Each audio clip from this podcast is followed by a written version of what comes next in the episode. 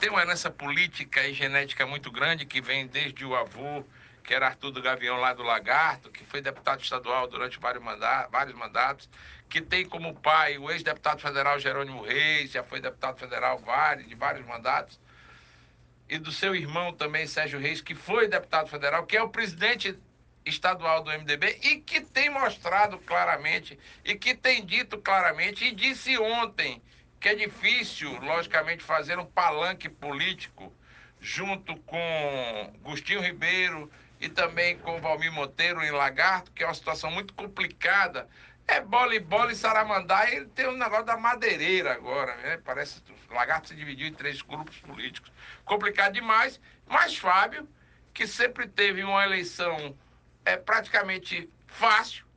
O município de Lagarto sempre elegeu dois deputados federais, terá uma eleição complicadíssima agora em 2022. Muita gente diz que Fábio deve migrar do MDB para o PSD de Fábio Mitidieri, mas Sérgio Reis garante hoje que o MDB de Sergipe continua, logicamente, sobre a sua presidência e sobre a batuta da família Reis. Eu não acredito que fique. Muitos analistas políticos sergipanos dizem que o PMDB de Sergipe, o MDB de Sergipe já está em outras mãos. Se discute muito na questão de Fábio Henrique ir para o MDB. E Jackson Barreto, senador, pré-candidato a Senado da República, ontem parece que deu bye-bye e deu adeus ao MDB de Sergipe. Deve seguir aí um partido mais à esquerda e deve, logicamente, ser candidato a senador com ou sem o apoio de Luiz Inácio Lula da Silva. Na foto, e o que eu soube do encontro de ontem é que foi um encontro muito amistoso, de boas conversas, de boas risadas, mas que não se decidiu absolutamente PN. Ou seja, porra nenhuma. Nada se definiu ontem no encontro que teve Jackson Barreto com o ex-presidente Lula. Mas voltando a Fábio Reis, Fábio Reis que sempre teve uma eleição fácil, uma eleição que realmente parecia que só se referendava o seu nome.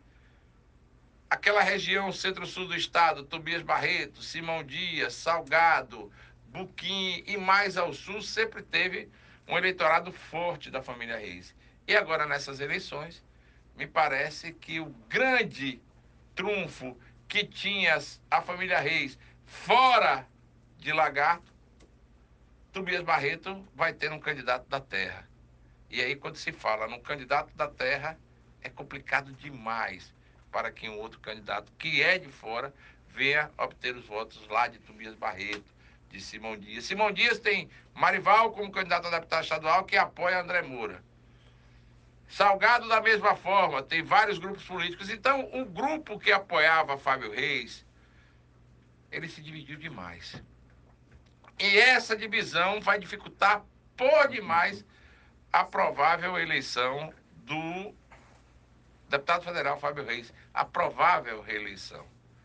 Ele fez um mandato que, se não foi um mandato excelente, mas também não foi um mandato ruim conseguiu várias emendas parlamentares, que não deixa de ser uma obrigação para o parlamentar federal. Eu estou aqui com um provável candidato a deputado federal, que sabe disso, que deve ter estudado o que pode fazer ou não pode fazer um deputado federal. Não se faz mais do que a obrigação de trazer emendas parlamentares, e que são emendas impositivas, que não tem nada a ver em não vir mas nenhum sergipano conseguiu ainda, e aí eu não sei se é de direita, me desculpe, mas se é de esquerda, mas o deputado, o ex-deputado federal André Moura conseguiu mais de 3 bilhões de reais aqui para o Estado, né? Foi um deputado extremamente produtivo. O, o que nenhum deputado federal de Sergipe ainda conseguiu. Então, mandatos, como foi feito por André, e como está sendo feito por Fábio, são mandatos completamente diferentes. Um faz a obrigação e o outro, logicamente, faz muito mais do que a obrigação. Então, um deputado federal que realmente pensa pelo estado de Sergipe, que pensa por todos nós, e aí Sergipe é craque nisso. Nas eleições passadas elegeu um deputado federal que, apesar de ser sergipano, não tem nada a ver com Sergipe. Nada a ver com Sergipe presidente de um sindicato em São Paulo. Quando você procura por Valdevan 90 em Sergipe, você não encontra. E aí, Sergipe fica à mercê de alguns deputados que nada fazem pelo Estado. Apesar de Valdevan ter feito negócio de caçamba, tudo isso para mim é mais do que obrigação. Caçamba, retroescavadeira, é, paralepípedo, essas coisas, para mim nada adianta. Eu quero ver um deputado federal trazer para Sergipe recursos estruturantes de obras que vão de obras que vão influenciar na vida do parlamento, na vida do sergipano como um todo. Trazer empresas. É, trazer empresas para Sergipe, trazer novos empregos. Porque chega dessa balela de chegar aqui de quatro em quatro anos, um ano pá, como diz, como diz e como eu digo, que é o ano da pacote de bondades, quando vem o ano pá, me parece que os políticos fazem um pacote de bondades e aí nada contra a candidatura de Fábio Reis, até porque eu respeito muito Jerônimo, meu amigo pessoal, mas Fábio fez um mandato como todos os outros fazem. Cumprem a sua obrigação. É como aquele jogador de futebol mediano. Ele joga, cumpre a obrigação dele, mas não faz golaço. Mas não faz como goleiro, não faz aquelas grandes defesas que consagram um goleiro, fazendo a comparação de futebol e não fazem intervenções como grandes jogadores fazem, como fez o Sergipano Clodoaldo, como fez Pelé, como fez Tostão. Deputado federal precisa ter um pouco mais de entendimento para as coisas do seu estado. Sergipe está hoje à beira do desenvolvimento. Todos nós fizemos claramente as opções em 2018 e elegemos o governador Belivaldo Chagas que, no meu entender, fez um governo pelo menos responsável na área fiscal. E que, logicamente, com os pró-rodovias 1 e 2, tem feito muito pelas rodovias do Estado. Não adianta aqui negar. Tá aí, na cara de todo mundo para ver. Tem alguns erros? Tem. A Ceasa Itabaiana até hoje não abriu. Uma obra estruturante demais. Queria desafogar o, o, o centro de Itabaiana nas sextas-feiras, nas quartas e nos sábados. E que hoje está lá parecendo um elefante branco. Não tem um comerciante que seja na Ceasa de Itabaiana. Então, existem erros, existem acertos, e eu acredito que o deputado federal Fábio Reis tem sim condições de reeleição, mas vai precisar muito de uma campanha forte para fazer com que o eleitorado entenda que a atuação regular dele na Câmara Federal merece o retorno para mais quatro anos. É complicada a situação do deputado. O deputado vai ter aí em torno de 50 mil votos, 50 a 60 mil votos. Não será eleito de primeira. Vai ter que, logicamente, vir pelo partido, que vai ter que ter 140, 145 mil votos para eleger o primeiro. Essa conta eu sei fazer com clareza e ontem eu dei exemplo aqui e talvez venha aí como deputado de segunda ou de terceira rodada pela sobra.